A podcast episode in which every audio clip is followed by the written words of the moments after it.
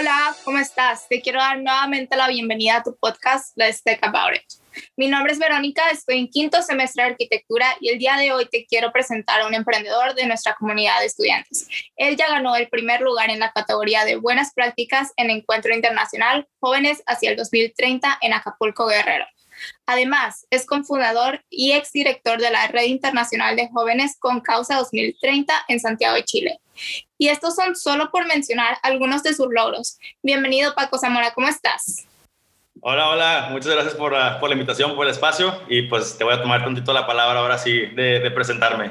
Pues un gusto a las personas que nos estén aquí acompañando. Mi nombre eh, como tal es Francisco Javier Zamora Anonsen, pero la raza y la gente que me conoce y que me quiere y la gente que conozco y que me quiere me dice Paco, el Pacosh, etc. Entonces siéntete con toda libertad de decirme como gustes y pues también toda la gente. Yo tengo 21 años, hace tres días tengo 21 años y estoy estudiando actualmente la licenciatura en Derecho, voy en cuarto semestre. Actualmente estoy viviendo en la bellísima Sonora, pero pues esperemos pronto vernos de nuevo allá en el campus. Y pues nada, creo que una de las razones por las que estoy aquí aprovechando este espacio, pues es el hecho de que a lo largo de mi trayectoria, tanto estudiantil como fuera del campus, fuera de la escuela, pues he tenido la oportunidad de estar trabajando en el sector político, juvenil, empresarial, pues de esa manera. Entonces, pues creo que vengo a platicar un poquillo de eso, ya lo estaremos comentando pues, más adelante. Y pues nada, creo que también es compartir parte de la experiencia que, que, creo que a veces queda de lado, ¿no? Mucha gente, y creo que me incluyo en ese punto en el que compartes todo lo bonito, todas las fotos, premios, pero detrás de todo ese tipo de, de reconocimientos, eventos, etc., hay una, una carga pesada de trabajo, tanto como laboral, tanto dentro de la escuela y personal. Entonces creo que es un espacio que vamos a aprovechar bastante y pues de nuevo pues agradecerle la oportunidad y, y nos vamos dándole que no.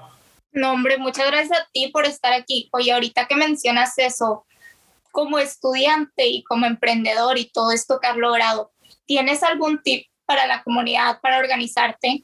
¿Qué es lo que más te funciona? Sí, sí, sí, sí, de verdad. Y que es un tip que te puedo decir que mi trayectoria la empecé, creo que el, el, punto que yo tengo como más reconocido de mi trayectoria es en el noviembre de 2017. Y creo que hasta hace, tal, yo creo que menos de un año es cuando de verdad digo, ya entiendo cómo llevar el ritmo de trabajo. Pero desde esos tres años para acá, han sido a prueba y error, y cuando te digo prueba, te refiero a muchísimas pruebas y errores, te digo muchos más errores. Entonces, sí hay que priorizar. O sea, como jóvenes, una prioridad ahorita está en la educación, y creo que en un punto, paréntesis, como jóvenes emprendedores, nuestro punto principal también es garantizar la educación para los demás, ¿no? Pero eso es otro tema. Ahorita lo vamos a ver. Y el punto es que pues, siempre hay que tener una... O sea, siempre hay que buscar tener un, el perfil más completo posible. Yo, pues, en experiencia, soy estudiante, trabajo dando conferencias, trabajo dando clases de indoor cycling y también en cuestiones de proyectos sociales. Y llega un punto en el que dices, pues, ¿cómo le hago? Literalmente es respirar. El tip más, más asertivo que yo puedo dar a la gente es organízate en tus cuestiones de trabajo y en tus cuestiones emocionales. O sea, uno tiene que tener literal una agenda en la que tenga su tiempo bien establecido para cada situación y respetar ese tiempo. Ojo, yo conozco personas que tienen agendas de, de segundo a segundo literal me despierto a las 3 de la mañana y me duermo a las 2 y media de la mañana. O sea, eso, o sea, en verdad a la gente, yo las veo y digo, ¿dónde está lo coherente y dónde está lo respetuoso contigo? O sea, porque yo veo esas agendas y yo sé que no las cumplen. Entonces, siempre aquí conociéndose, empezar de un ritmo bastante básico. ¿Sabes qué? Si hoy nomás voy a la escuela, ok, el día de hoy voy a ir a la escuela y una hora después voy a sentarme a estudiar. Luego que ya dominas ese margen de pues de exigencia contigo de trabajo, ok, ya voy a la escuela, ya estudio, voy a meter una hora de deporte. Y luego cuando ya lo domines, voy a meter una hora de proyectos sociales, una hora de cultural. Y de ahí creo que vas a ir teniendo un ritmo mucho más natural, porque no puedes iniciar de cero a 100 porque te truena la máquina. Y aquí es donde entro con el punto psicológico. Con esta agenda tienes que entender, ¿sabes qué? A las 7 de la mañana voy a tener un ritmo calmado, voy a estar en clases. Ah, pero entiendo que dentro de lo que es un nuevo proyecto, entrenar, estudiar, va a llegar un punto en el que me voy a sentir cansado y está bien sentirse cansado, está bien a veces no cumplir con la agenda, porque es algo que para crecer tienes que entender. O hay veces que uno tiene que decidir y renunciar a muchas cosas dentro del crecimiento del liderazgo como estudiante. Entonces, ese es mi, mi consejo. Hay que llevar una agenda bien planeada del trabajo y bien planeada emocional para entender cómo te vas a sentir y qué puedes hacer al respecto para mejorar y apoyarte a ti mismo dentro de ese tiempo. Claro, procurarse uno mismo ante todo, pues para que todo salga, ¿verdad? Oye, ¿te parece si hacemos la siguiente dinámica para entrar en tema? Yo te voy a decir una palabra y tú me vas a decir lo primero que se te venga, que se te venga a la mente con otra palabra. ¿Va? Soy, malísimo, soy malísimo para esas dinámicas porque siempre quiero como que elaborar, pero entonces ahí nomás me dices de que córtale, entonces ya me voy a quedar con una, te lo prometo, lo voy a intentar. A ver, vamos a ver qué tal. México. Jóvenes. Juventud. Futuro. Innovación. Educación. Oportunidad. Esfuerzo. Orgullo. México. Emprendimiento. Mm. espérate, okay. es, que es, ah, es, que el emprendimiento tiene muchas áreas, perdóname, pero emprendimiento social. Súper bien. Elecciones. Conciencia.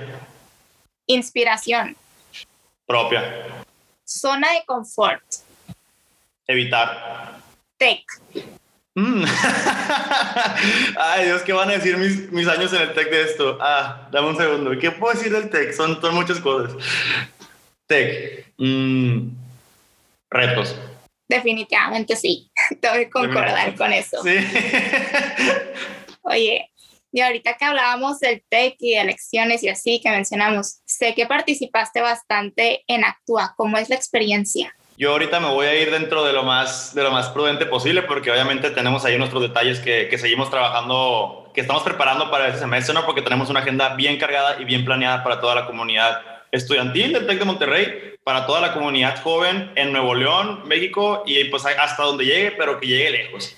Eh, pues te comento, ¿no? ahorita tenemos en puerta varios eventos, varios bloques que están muy, no, quiero tirar flores del, del, grupo, pero creo que es algo que viene de verdad a, revolucion, a revolucionar la manera en la que los jóvenes pues hemos tenido la oportunidad de estar involucrados en estas cuestiones políticos, sociales, culturales, ¿no? Entonces, aquí, aparte de comentar, pues creo que es hacer una, una invitación y también pues, vamos a tener esta, esta relevancia en lo que son tres bloques muy importantes que a mí me gustan mucho y cuando yo, me, o sea, yo entro a Actúa y que me tengo la oportunidad de trabajar directamente con ellos, digo, wow, o sea, aquí son tres aristas muy importantes que es escucha, dialoga y actúa.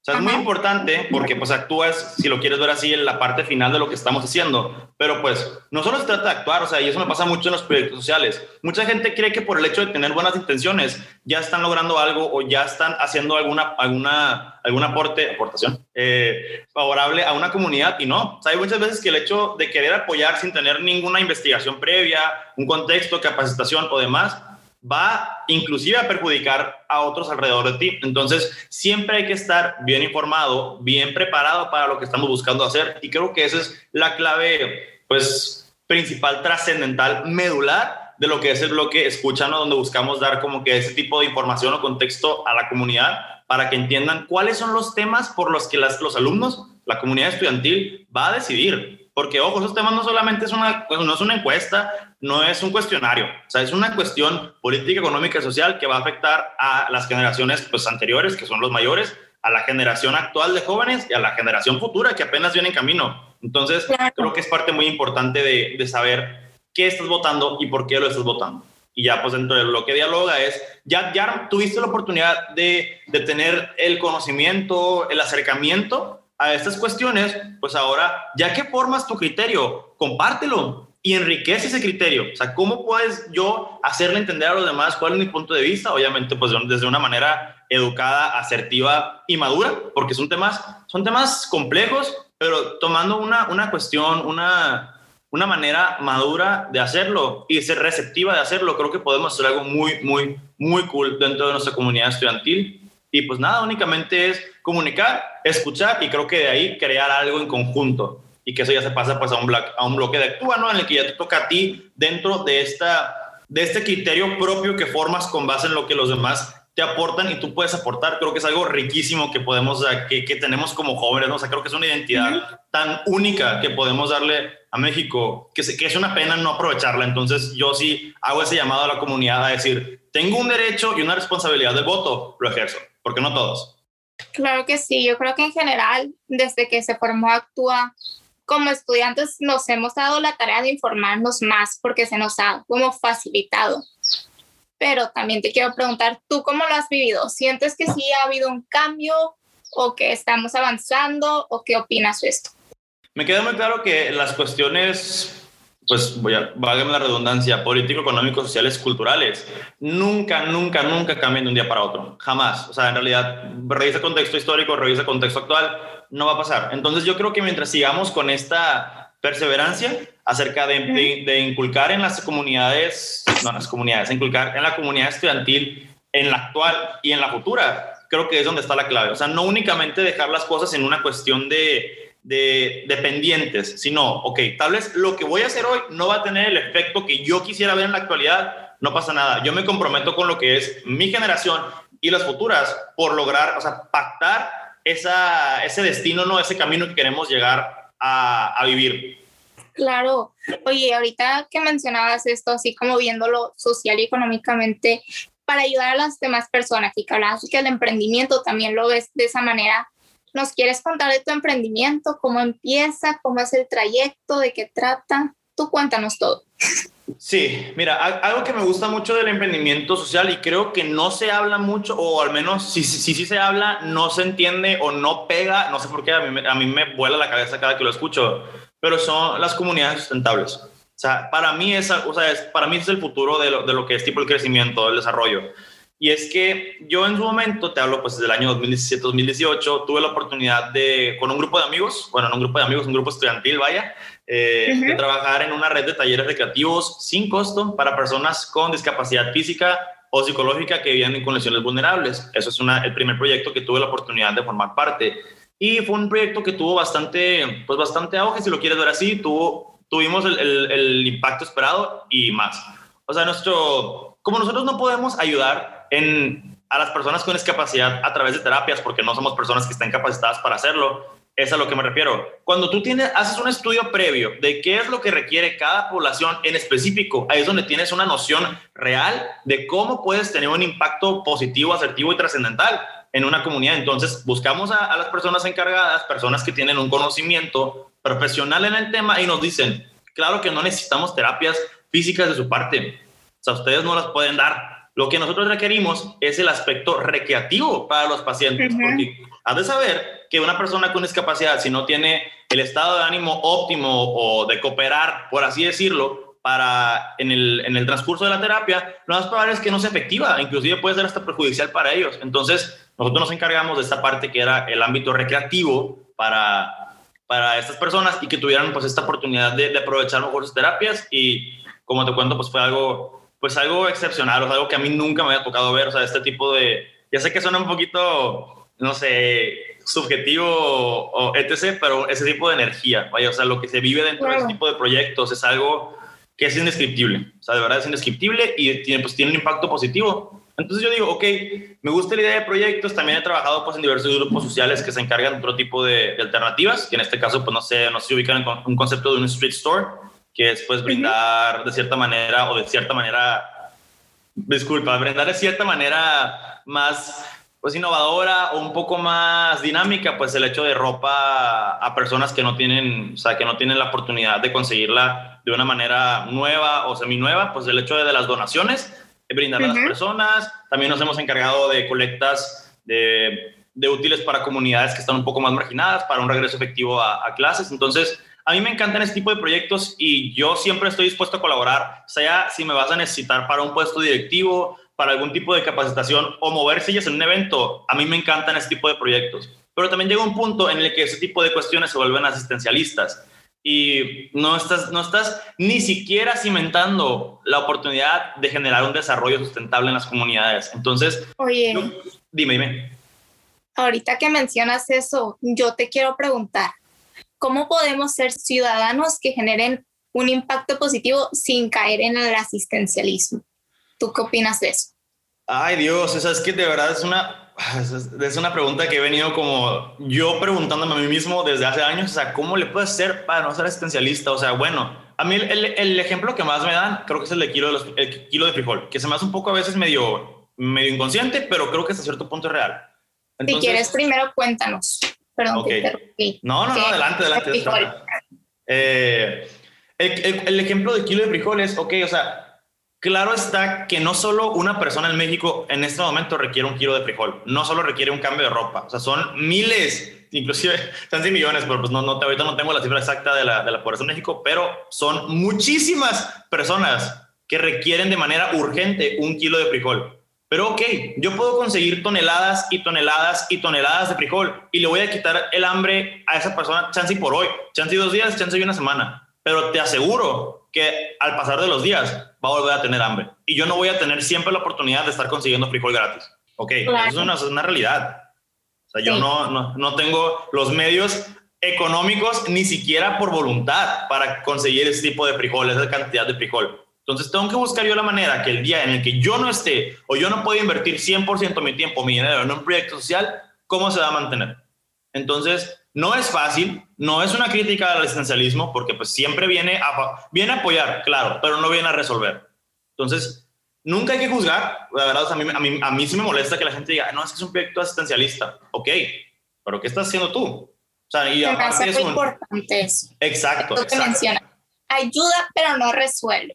Sea, en realidad en resolver tenemos que pensar más a lo que tú dices, como en atacarlo desde la raíz y generar la oportunidad para hacer estas cosas, porque si está muy, está muy difícil y cómo combatirlo y decir de que, oye, pues como tú dices, ahorita lo, te lo resuelvo y en una semana, ¿qué va a pasar? Oye, ¿y qué le dirías a tu yo de hace cinco años? Ay Dios, aquí sí te lo está, también es una pregunta, creo que soy una persona que está muy conectada con sus sentimientos, soy una persona que no me gusta, o sea, en realidad no me gusta dejar pasar ese tipo de cosas. Hace cinco años, pues empieza un poquito de este viaje, o sea, yo siempre he tenido en cuenta que me gusta, no me gusta quedarme parado, o sea, no me gusta quedarme en lo, en lo cómodo, no me gusta quedarme en lo normal, siempre me o sea, y me arriesgo, digo, a veces no me va a salir, pero pues yo le entro. Entonces yo he pensado que a mí yo de 15 años, hace pues, ya 16, 17 años, 16, eh, yo la verdad creo que le daría un abrazote, o sea, yo soy muy sentimental en ese sentido, y yo creo que le daría un abrazote y le diría, la verdad, o sea, no todo va a ser fácil, o sea, quedan un montón, un montón de cosas por hacer que a la vez me pongo...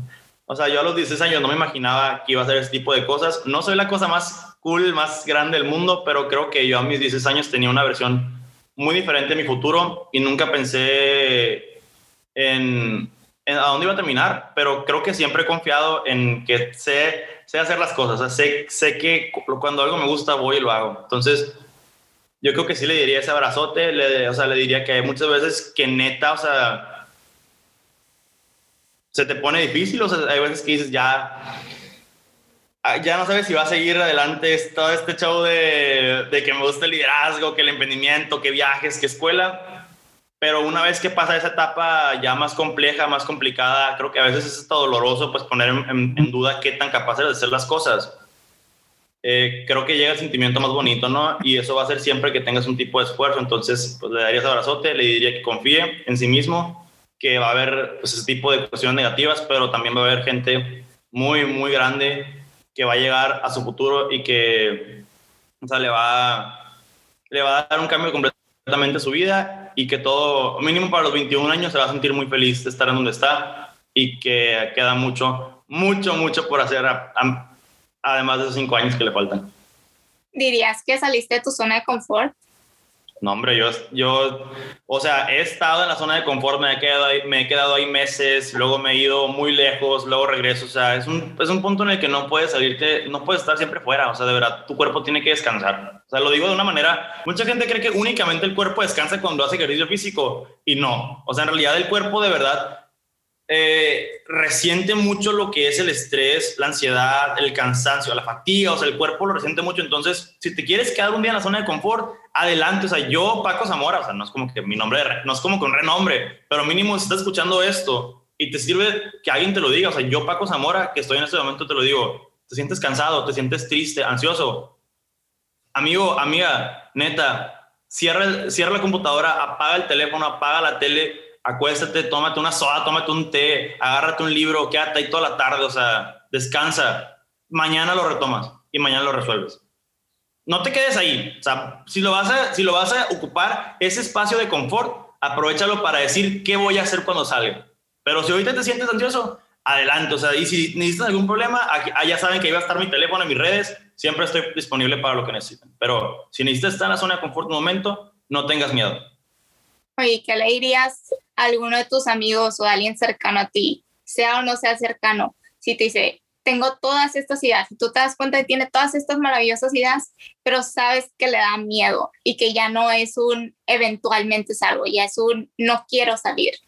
En el otro caso, ¿qué harías? Eh, creo que muchas veces yo también he estado en una zona de confort muy, o sea, y no es una zona de confort, pero creo que es como que una zona de, como, no me gusta, no me gusta hacer traducciones, pero es una zona de pity party, o sea, una zona de, como de, de, auto, de autoflagelarse. Entonces, me ha pasado y es muy difícil darte cuenta que estás ahí, de verdad es muy, muy difícil. Yo te hablo de un problema en el que tuve, pues, lo digo en, mis, conferencias, pero, o sea, esa, esa zona de, de autoflagelarse o de, o de confort para mí fue, pues, una vez en la que yo ya no podía salir de mi ansiedad, tuve muchos problemas con mi peso, te hablo de subir 20 kilos en un mes, o sea, bajar, subir 17 kilos en un mes y bajar 20 en otros dos meses, o sea, entonces, y no te das cuenta, o sea, a ti no te gusta decir, sabes que estoy mal, me estoy haciendo daño, no te das cuenta, es algo, es algo muy feo, o sea, en realidad es, algo, es una situación muy triste y que difícilmente te vas a dar cuenta tú solo, pero cuando llega alguien y te toma de la mano, o sea, literal, metafórica, literal, etc., creo que es una oportunidad de respirar. Entonces, lo que yo haría con ese tipo de situación con mis amigos siempre es un, te agarro la mano de la manera que pueda y vamos juntos. O sea, vamos un pasito, nos acercamos a la orilla de al del círculo, ya estamos aquí. ¿Qué podemos hacer? No, pues que me da miedo este proyecto. Yo te tomo de la mano, salimos, nos la aventamos y va a llegar un punto en el que ya no me vas a necesitar. Entonces, eso es lo que yo haría. siempre estar presente de la manera que sea y demostrar el apoyo que tengo y el cariño y la fe y la confianza y el respeto que le tengo a las personas que están a mi lado. Claro. ¿Y crees que si nosotros implementáramos esto en nuestra vida diaria, es decir, oye, pues necesito hacer esto porque es importante, pero también es importante cuidarme a mí, no descuidarme, o tú dices, entre alimentos, porque no sé, supongo que la mayoría de la comunidad de estudiantes, incluso si no eres de la universidad, les ha pasado que dices, tengo que hacer todas estas cosas y cuando te das cuenta empezaste a las 11 de la mañana, antes pues en biblioteca y ya son las 9 de la noche y no has comido nada. Sí. Nada y ya, o sea, y dices, bueno, voy por una hamburguesa, no sé. Tú di lo que, lo que se te antoje y de ahí te das y ya son las 6 de la mañana y ya te amaneciste y ya tienes que, más te bañas, vuelves a ir a la clase y aunque está padre porque yo me acuerdo, y eso es algo que a mí personalmente me pasó, que siento que de alguna manera lo resentí. Cuando yo estaba, estábamos en presencial en clases, pues yo veía que todo el mundo andaba pues arriba y abajo y pues todo, nunca estaba solo, todo el mundo andaba en el mismo trip.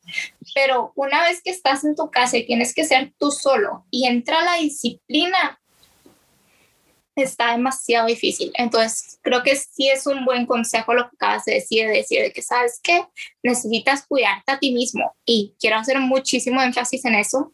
Y además de eso, yo te diría, al cuidarnos a nosotros mismos, obviamente pues estamos en una universidad mexicana e impulsamos al país. Pero ¿qué, ¿qué opinas de esto, de las oportunidades que estamos haciendo? ¿Crees que ayuden, que nos quedemos en México muchos, que nos vayamos. ¿Qué es lo que opinas de todo esto? La neta también es un, siempre te, digo mucho eso, pero es un tema que te lo prometo, no me quita el sueño, pero cuando estoy en mis tiempos libres siempre son, ok, me, gusta, me, gusta, me gusta viajar, me gustan otro tipo de, de, de, ambientes, pero pues tengo una responsabilidad, ¿sabes? O sea, creo que yo soy de Sonora, entonces yo siempre llevo mi identidad bien puesta. Cuando me dicen, es que gritas demasiado, yo de que es que soy de Sonora. Y me dicen, es que eres bien grosero, eres, eres bien mal hablado. Es que soy de Sonora, o sea, yo llevo la identidad y Sonora, pues, pues México para mí, o sea, yo, para mí México es Sonora. O sea, mi, mi México, mi identidad es mi Sonora, pues. Entonces, tengo una responsabilidad aquí.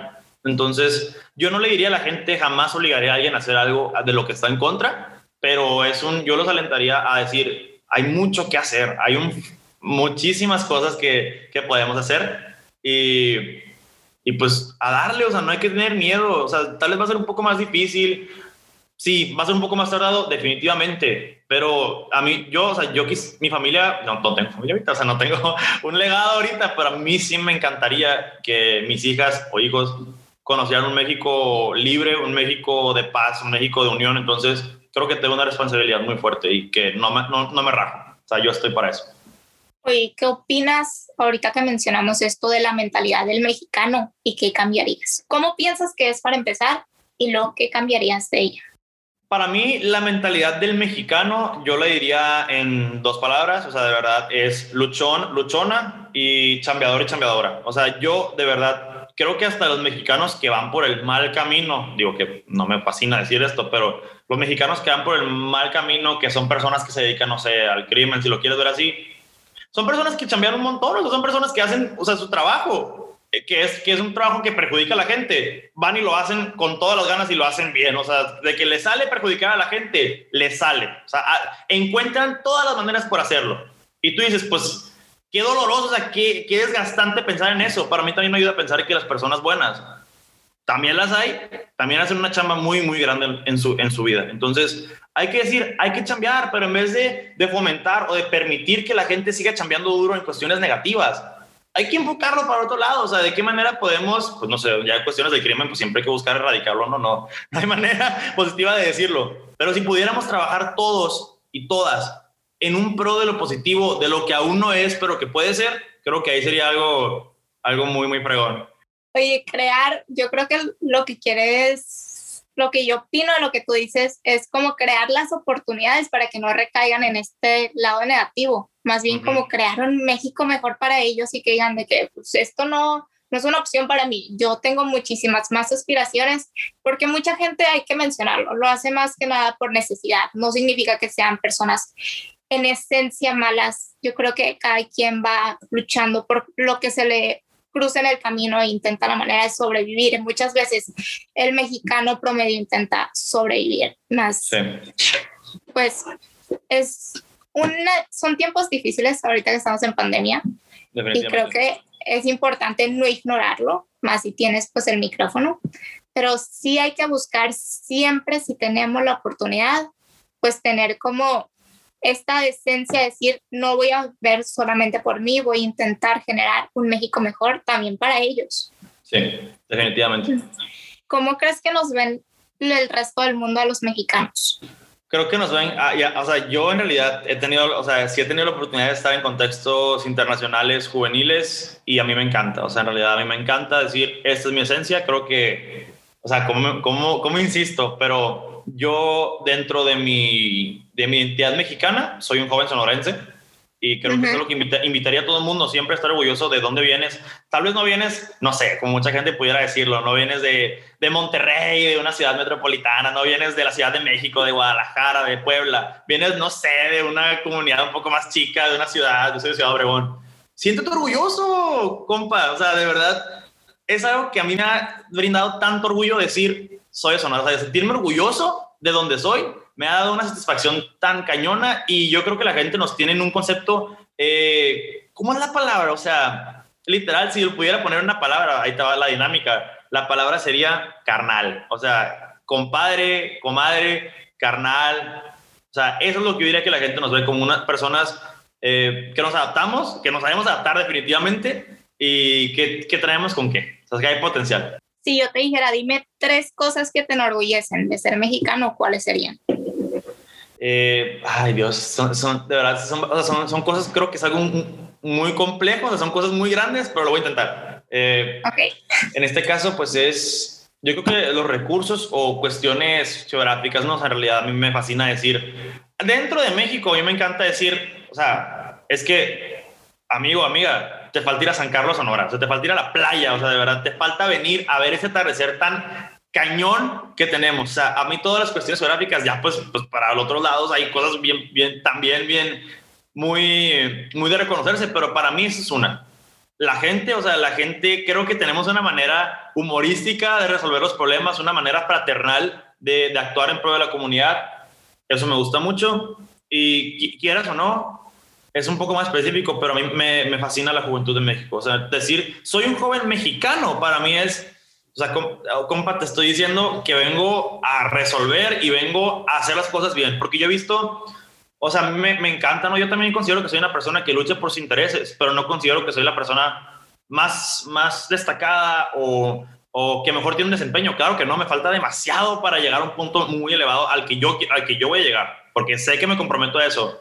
Pero yo veo, no sé, personas luchando por cuestiones de protección al medio ambiente, protección a los animales, pero yo lo veo y digo, si todo México tuviera estos ideales y esta convicción y esta entrega y esta fraternidad, no manches todo lo que pudiéramos hacer. O sea, yo digo, hay gente, jóvenes, muy despiertos, muy despiertas, muy entregados y muy entregadas a las causas. Y no tienen que ser causas interseccionales, o sea, únicamente hay cuestiones eh, que cada quien tiene que luchar por su lado y tiene que hacer un esfuerzo pues por así decirlo, bilateral. O sea, no solamente ir juntos, sino que dividirnos en ciertas cuestiones y lograr un impacto general para México. Y yo digo, ahí sí o sí digo, qué fregón. O sea, qué grande es lo que estamos haciendo y espero que las personas en sus diversas luchas siempre tengan éxito y siempre tengan lo que se merecen.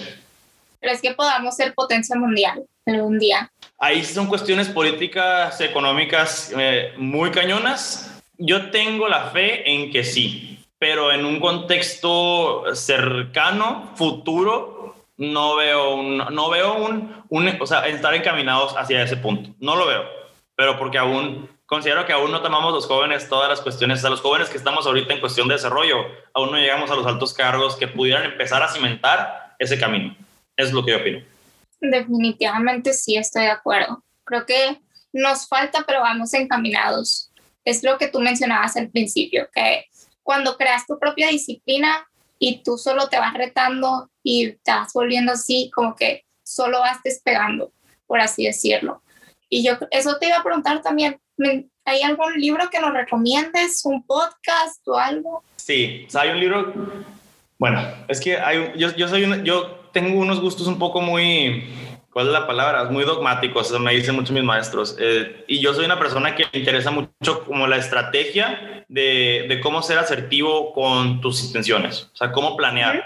Y va a haber veces en las que de verdad no es bueno decirlo, no es bueno que exista, pero existe. O sea, hay personas que están encaminadas a perjudicarte a ti como persona. O sea, hay personas que de verdad están comprometidas con hacer, hacer o no hacer cuestiones, pues, positivas, ¿no? Y a veces entras en un como que en una pequeña discordia o en un pequeño como malentendido y se vuelve pues un problema. Entonces a mí me gusta mucho leer acerca de cuál es el manejo efectivo y estrategia para, para una persona y para los manejos de conflictos. Entonces yo, yo ahorita estoy leyendo uno que son las 33 estrategias de la guerra, para la guerra. Este es un poquito maltratado porque ya, ya, te ha tenido su uso, ¿no? Pero es Las 33 estrategias de la guerra de Robert Greene. El arte de la guerra es un su, también lo he leído y me gusta bastante. O sea, son, son unas Biblias ahorita. Entonces, yo creo que este libro te enseña bastante a cuál es el manejo efectivo para evitar daños y evitar eh, como, pues no sé, cuestiones personales con algún contrincante adversario que tengas y te ayuda bastante como a tener alguna paz.